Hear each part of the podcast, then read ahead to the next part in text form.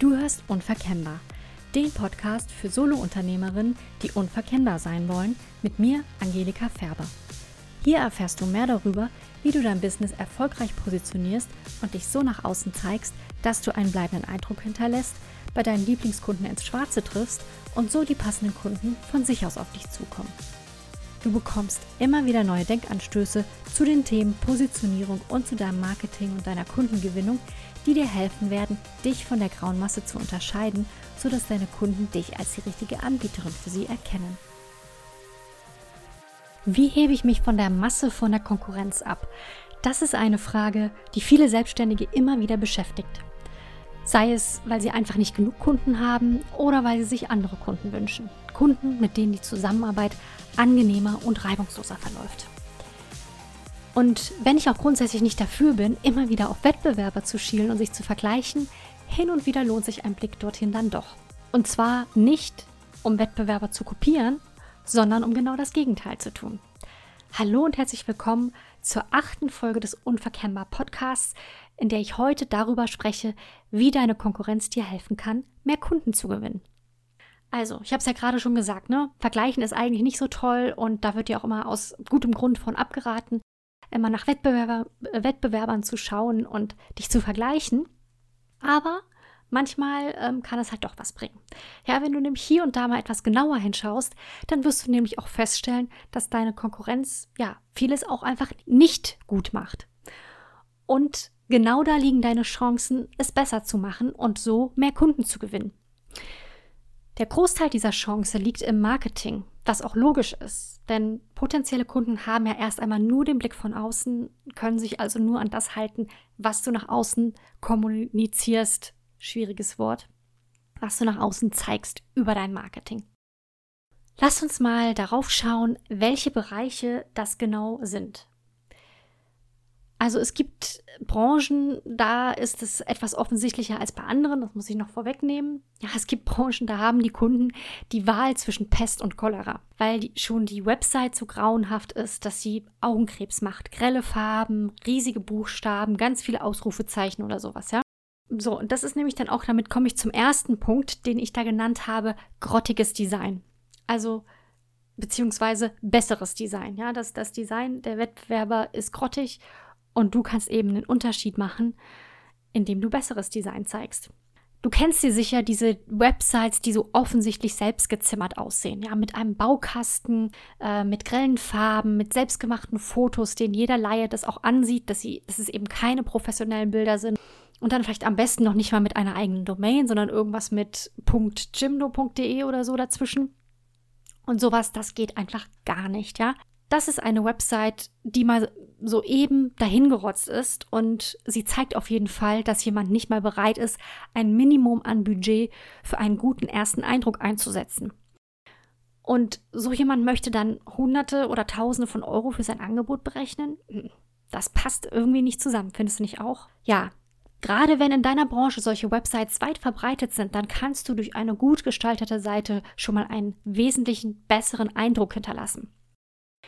Ich kann dir dazu jetzt keinen Beweis liefern, ich bin aber überzeugt, dass Kunden, wenn sie zwischen einer grauenhaften und einer gut gemachten Website vergleichen, dass sie dann dem Anbieter mit der besseren Website mehr zutrauen, ja, dass sie ihm auch mehr vertrauen.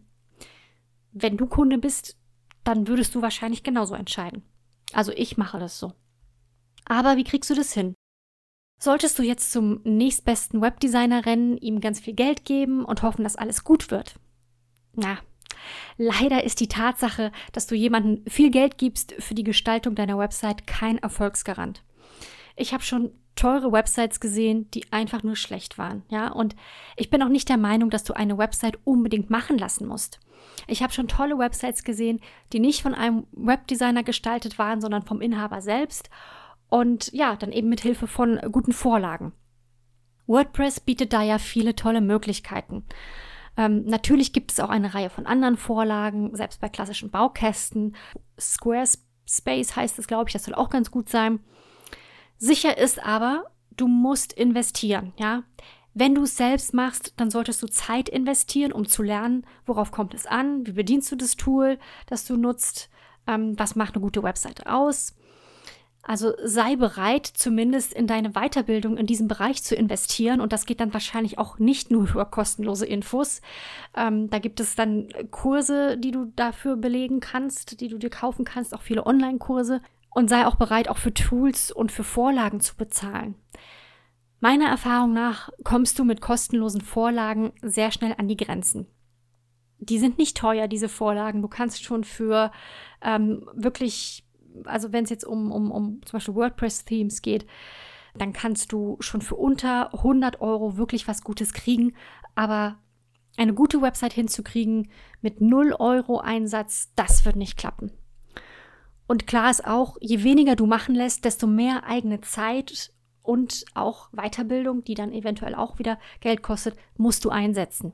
Wenn du sagst, nee, das möchte ich nicht und du machst dich auf die Suche nach einem Webdesigner, dann schau unbedingt genau, wie sich die Person präsentiert.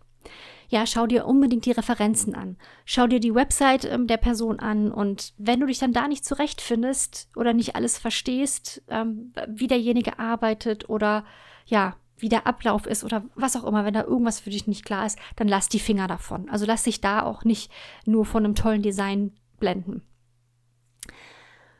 Wichtig sind auch die Fotos, ja, oder das Foto, was du auf deiner Website hast. Also auf jeden Fall sollte sich ein Foto von dir auf deiner Website finden.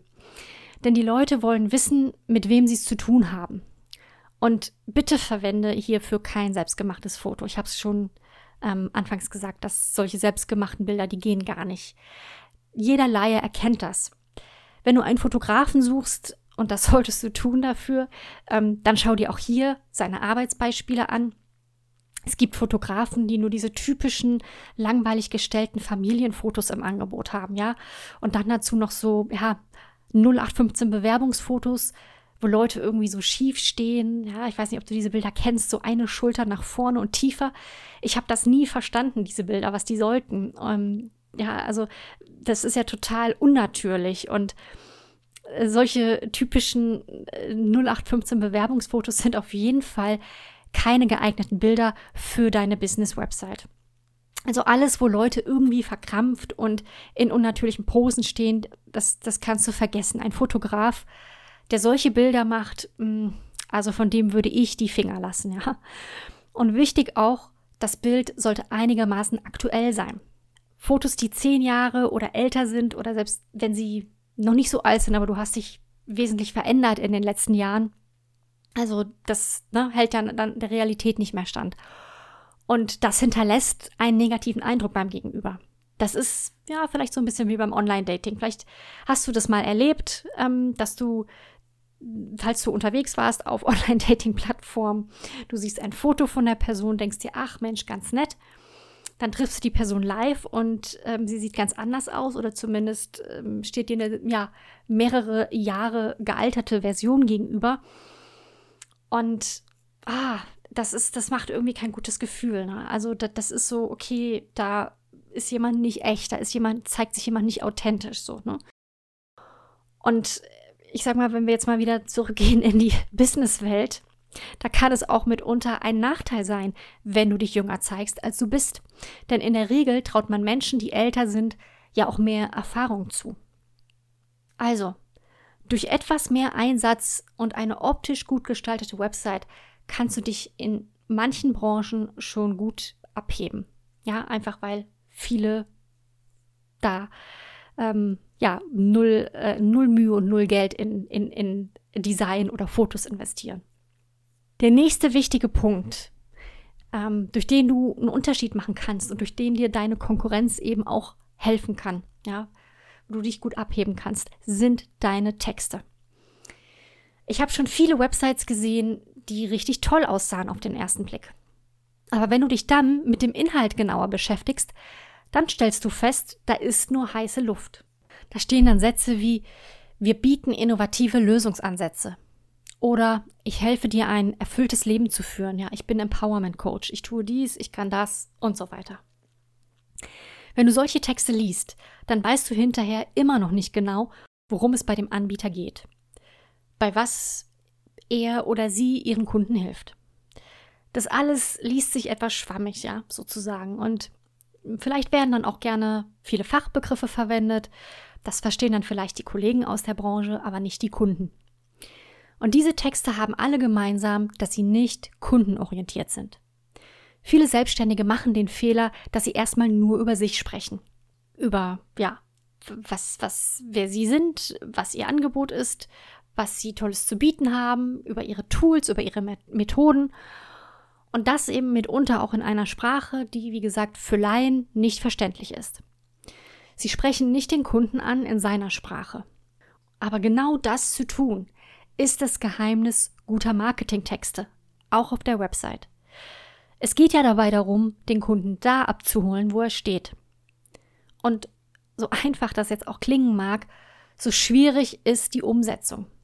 Ja, das ist nichts, was du mal ebenso umsetzen kannst, ohne dich intensiv mit deinem Angebot, aber vor allem mit deinem Kunden oder deinen Kunden auseinanderzusetzen. Also dazu braucht es etwas Zeit, es braucht etwas Erfahrung und vor allem Hinhören. Du musst wissen, was genau ist das Problem, das dein Kunde gelöst haben will. Was sind die Symptome? Woran merkt der Kunde alltäglich, dass er dieses Problem hat, das ihm oder ihr ja vielleicht gar nicht bewusst ist und das er vielleicht auch gar, gar nicht so benennen kann, ja? Welche Wünsche, welche Ziele verfolgt dein Kunde? Und warum sind dieser Person diese Dinge wichtig? Es geht dabei auch immer wieder darum, die tiefer liegenden Motive deiner Kunden zu erkennen.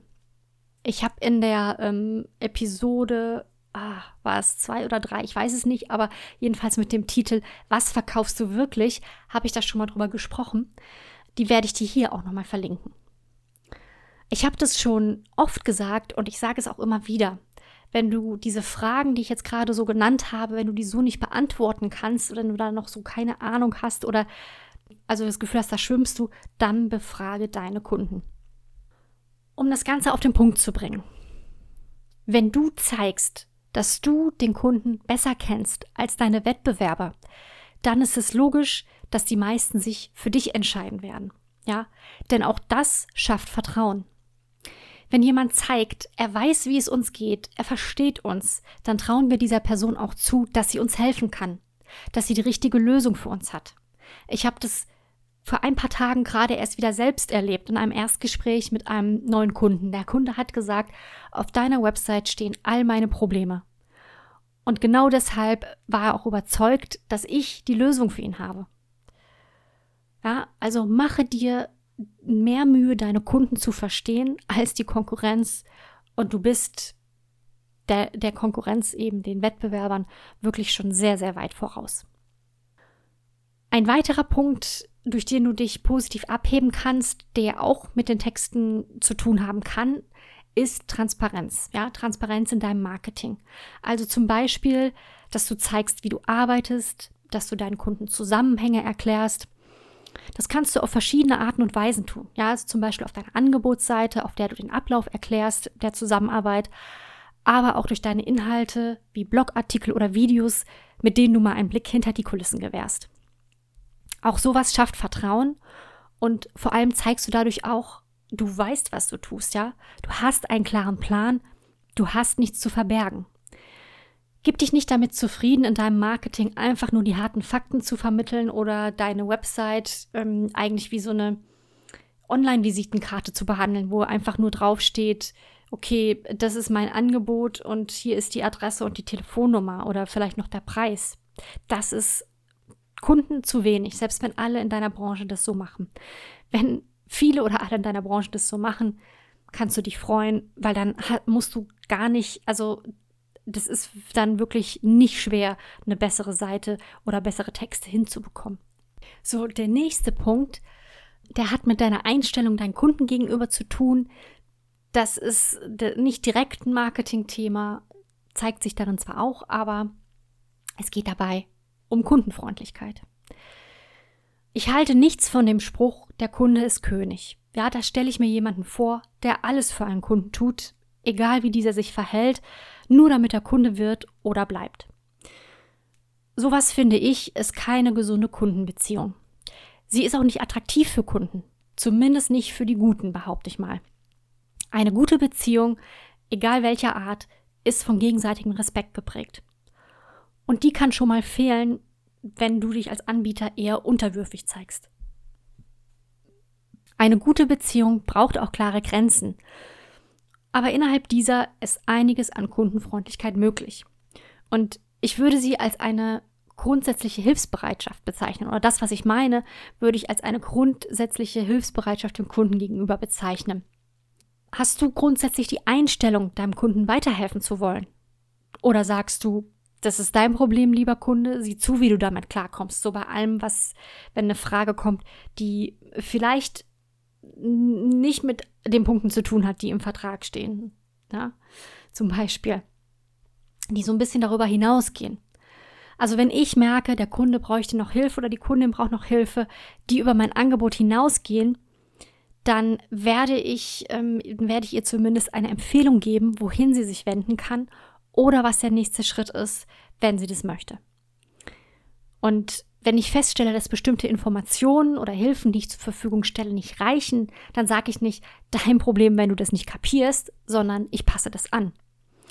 Oder wenn ein Kunde etwas anfragt, das ich so noch nicht im Angebot habe, dann denke ich zumindest darüber nach und schaue, was möglich ist. Ja, ich hatte mal eine Kundin, die äh, sagte, hm, also jetzt nur so online, also über Videokonferenz ähm, zu arbeiten, das wäre ihr zu wenig. Ähm, sie bräuchte schon auch immer so ein bisschen den persönlichen Kontakt. Und so bin ich tatsächlich erst auf die Idee gekommen, Mensch, ich könnte ja ein gemischtes Paket anbieten. Also ein Paket, wo man ein bisschen Offline-Arbeit hat, in Form eines, ähm, eines Halbtages-Workshops, der, der dann eben auch live vor Ort stattfindet und der Rest dann online. Und damit war die Kundin total happy und ja, seitdem habe ich dieses Paket. Ist nichts Außergewöhnliches. Das haben auch, ähm, ich denke, viele andere, die im Bereich Coaching oder Mentoring arbeiten. Aber ich bin vorher einfach nicht drauf gekommen. Ja, nur wenn man da eine, eine sehr, soll ich das sagen, ja, so ein, so ein, so ein sehr ähm, unflexibel ist im Kopf, dann kann man halt auch sagen, okay, das und das habe ich, das und das sind die Pakete. Nö, also mehr biete ich nicht an. Wenn du das nicht willst, lieber Kunde, dann hast du Pech gehabt. Ja? Wenn ich aber so engstirnig bin, dann verpasse ich ja auch die Chance, mich weiterzuentwickeln. Also äh, immer wieder darauf zu hören, was die Kunden wollen. Wenn ich das eben nicht tue und wegwische und sage, das so ist es und damit musst du klarkommen, dann werde ich auch nichts Neues entwickeln. Dann kann es auch sein, dass ich dann irgendwann an den Kunden vorbeirede oder auch vorbei etwas anbiete. Ja. Natürlich muss man damit vorsichtig sein. Wenn du alles machst, was Leute gerne hätten, dann kann es sein, dass du auch Dinge tust und anbietest, die du nicht tun willst oder die nicht sinnvoll sind. Also dann findest du dich irgendwann vielleicht mit einem riesigen Bauchladen wieder, weil du dann noch viel mehr Leistung ähm, aufgenommen hast, äh, als ursprünglich geplant. Und das sollte natürlich nicht sein. Ja? Das, du musst da schon eine klare Linie für dich haben. Und das musst du natürlich dann immer wieder prüfen. Was für mich auch zur Kundenfreundlichkeit gehört, ist, dass du dich verbindlich zeigst. Das sollte selbstverständlich sein. Ich erlebe aber leider immer wieder mal, auch wenn ich selbst Kundin bin, dass es das eben nicht ist. Das heißt, du hältst dich an Zusagen, die du deinen Kunden machst. Du weist den Kunden auf Dinge hin, ja, statt nur dein 0815-Programm abzuspulen. So nach dem Motto, ah, hat er ja nicht nachgefragt, warum sollte ich denn da irgendwie für ihn mitdenken? So kostet mich nur wieder mehr Zeit und Mühe. Es geht dabei letztlich um die Frage, siehst du deinen Kunden nur als Verdienstquelle oder willst du wirklich dein Bestes geben? Ist es dir ein Anliegen, das Bestmöglichste für diesen Kunden zu erreichen? Und welche Einstellung du hast, das strahlst du eben aus, ja, vom Erstkontakt hin bis durch die gesamte Zusammenarbeit und ja, ich würde so weit gehen, auch sicher das, durch das, was du in deinem Marketing zeigst.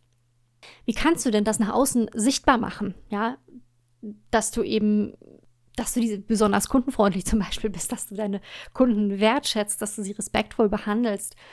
Wie kannst du das nach außen für Kunden sichtbar machen, die noch nicht mit dir gearbeitet haben? Ganz klar durch authentische Kundenstimmen. Ja, durch Kundenstimmen, die genau das bestätigen. Die findet man auf den grottenschlechten Websites oft auch gar nicht, ja. Da steht dann, oder da steht dann vielleicht sowas wie, ja, war eine tolle Zusammenarbeit, gerne wieder, Bettina W. aus D. Hm. Also solche Kundenstimmen, die kannst du dir sparen, ja.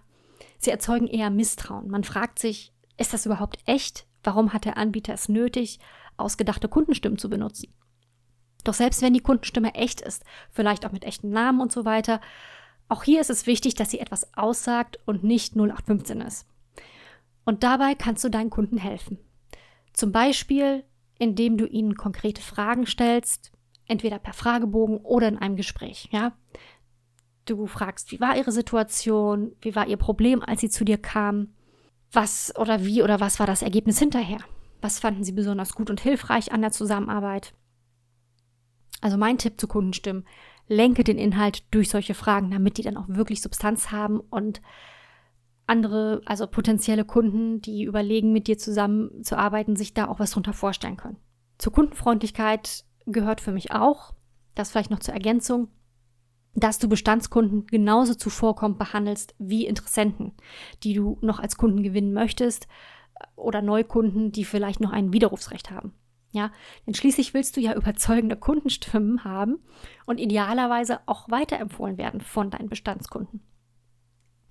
Und das ist einfach auch, finde ich, eine Frage der eine Wertschätzung und des Respekts. Also entweder für dich ist Wertschätzung und Respekt wichtig, dann bist du ja immer wertschätzend und respektvoll.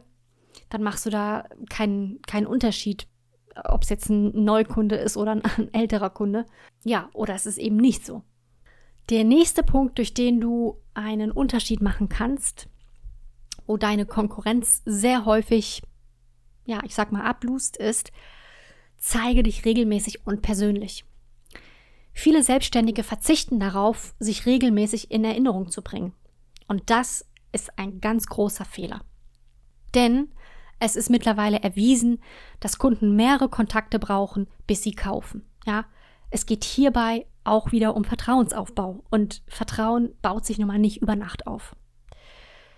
Ja, wenn jemand sehr dringend auf der Suche ist, dann kann eine gute Website schon überzeugen, zumindest so weit, dass derjenige dann Kontakt aufnimmt. Aber in den meisten Fällen warten Interessenten erstmal ab. Und selbst wenn sie nicht abwarten wollen und sofort kaufen wollen, du kannst davon ausgehen, dass sie sich eher für den Anbieter entscheiden werden, von dem sie sich ein genaueres Bild machen können. Und je mehr du zeigst, desto genauer wird das Bild, das Leute von dir haben. Das ist ja klar. Wenn man zum Beispiel dann auf diverse Blogartikel, auf Videos oder Social-Media-Beiträge stößt, die dann auch natürlich ähm, vom Inhalt her passen sollten oder gut sein sollten, dann dürften das die meisten positiv bewerten. Besonders dann, wenn der letzte Facebook-Eintrag der Konkurrenz schon ein Jahr alt ist oder es da sowieso nicht mehr als drei Postings gibt. Ja, oder diese nur einen oder die Seite von, von der Konkurrenz oder von vielen Konkurrenten nur verwaiste Blogs oder ja, eben sowas gar nicht zeigt. Selbstverständlich, wie gesagt, kommt es hier natürlich auch auf den Inhalt an. Du solltest Content auf zweierlei Arten nutzen.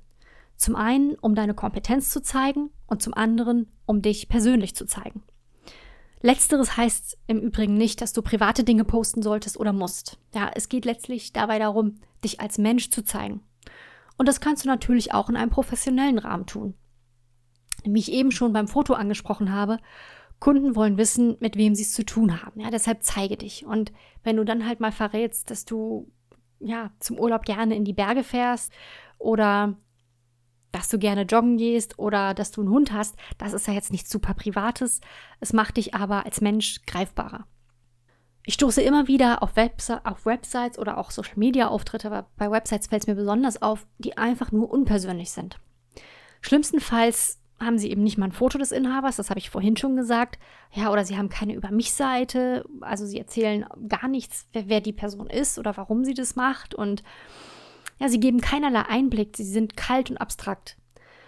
Es gibt Branchen, in denen diese Art der Darstellung weit verbreitet ist. Und da kannst du schon mit etwas mehr Persönlichkeit wirklich gut punkten.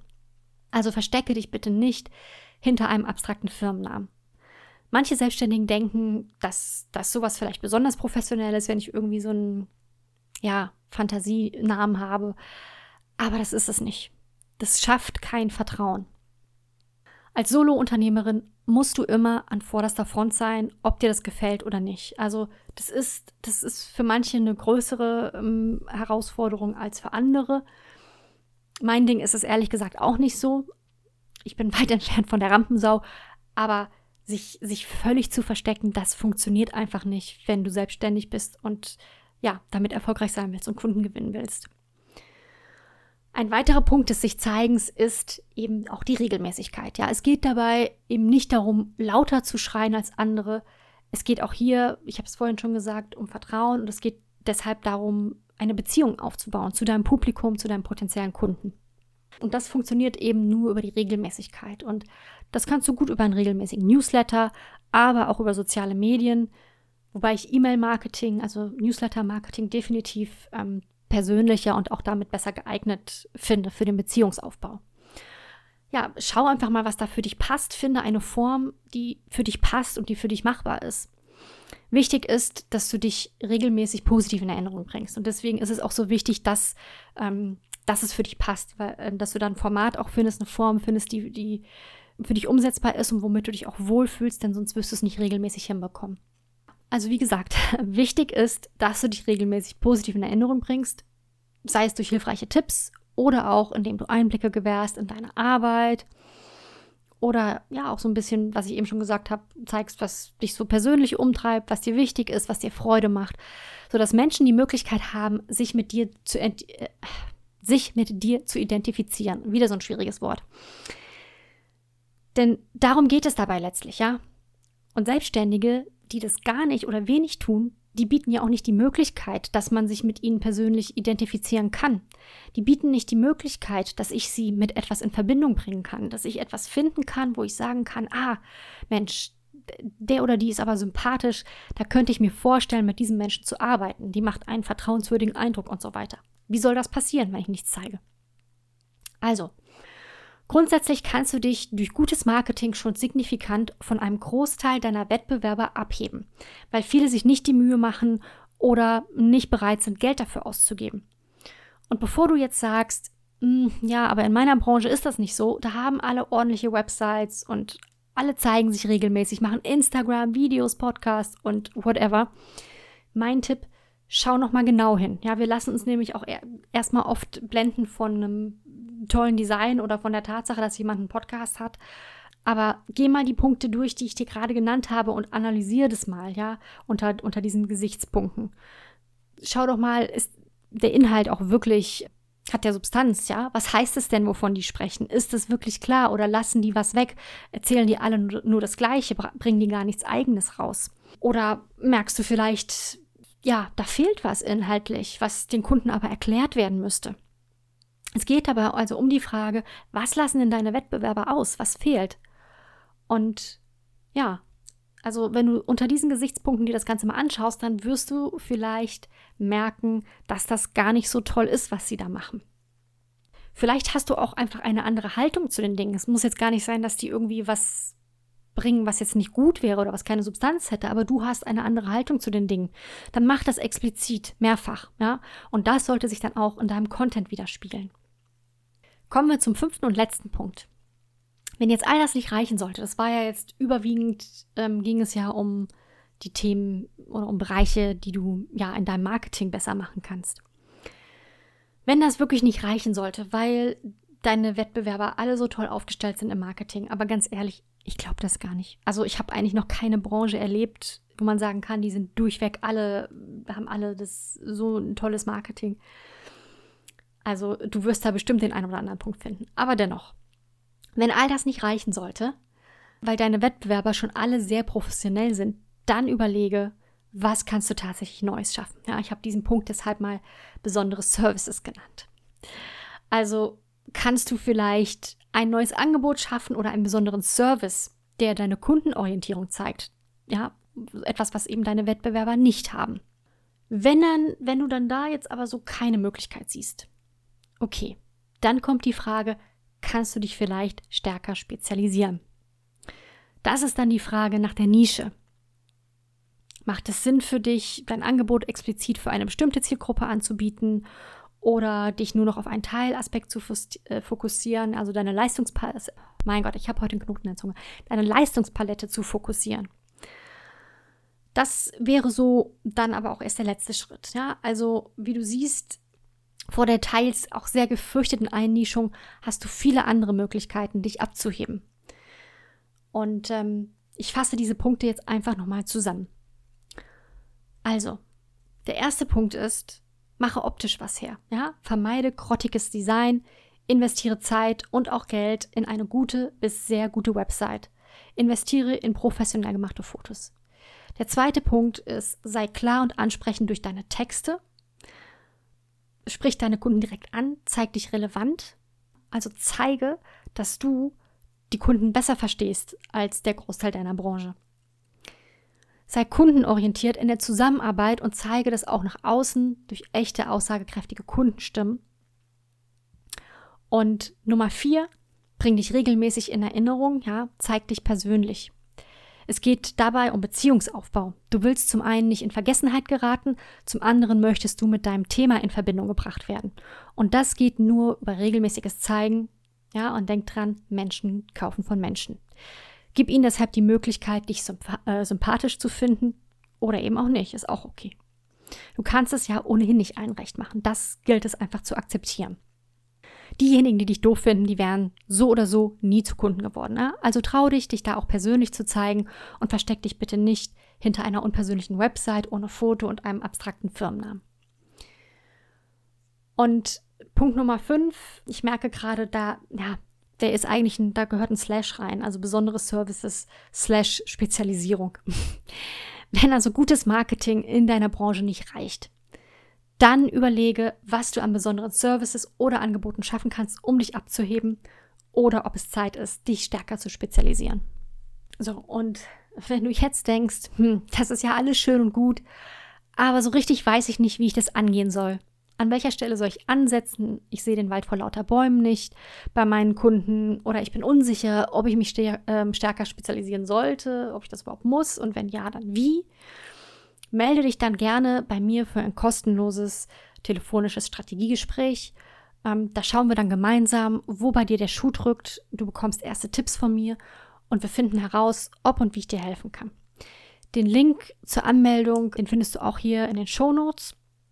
Und wenn du erstmal für dich selbst einfach herausfinden möchtest, wie klar du nach außen bist, wie klar du positioniert bist, dann möchte ich dir meinen kostenlosen Selbsttest ähm, empfehlen, der dir eben genau das verraten wird. Das ist eben der Selbsttest, ich glaube, wie heißt er, wie gut bist du positioniert? Egal. Auf jeden Fall den Link findest du auch hier in den Show Notes. Okay, ansonsten war es das erstmal für heute. Ich bedanke mich bei dir fürs Zuhören. Wenn dir der Podcast gefallen hat, würde ich mich wahnsinnig freuen über eine positive Bewertung auf iTunes.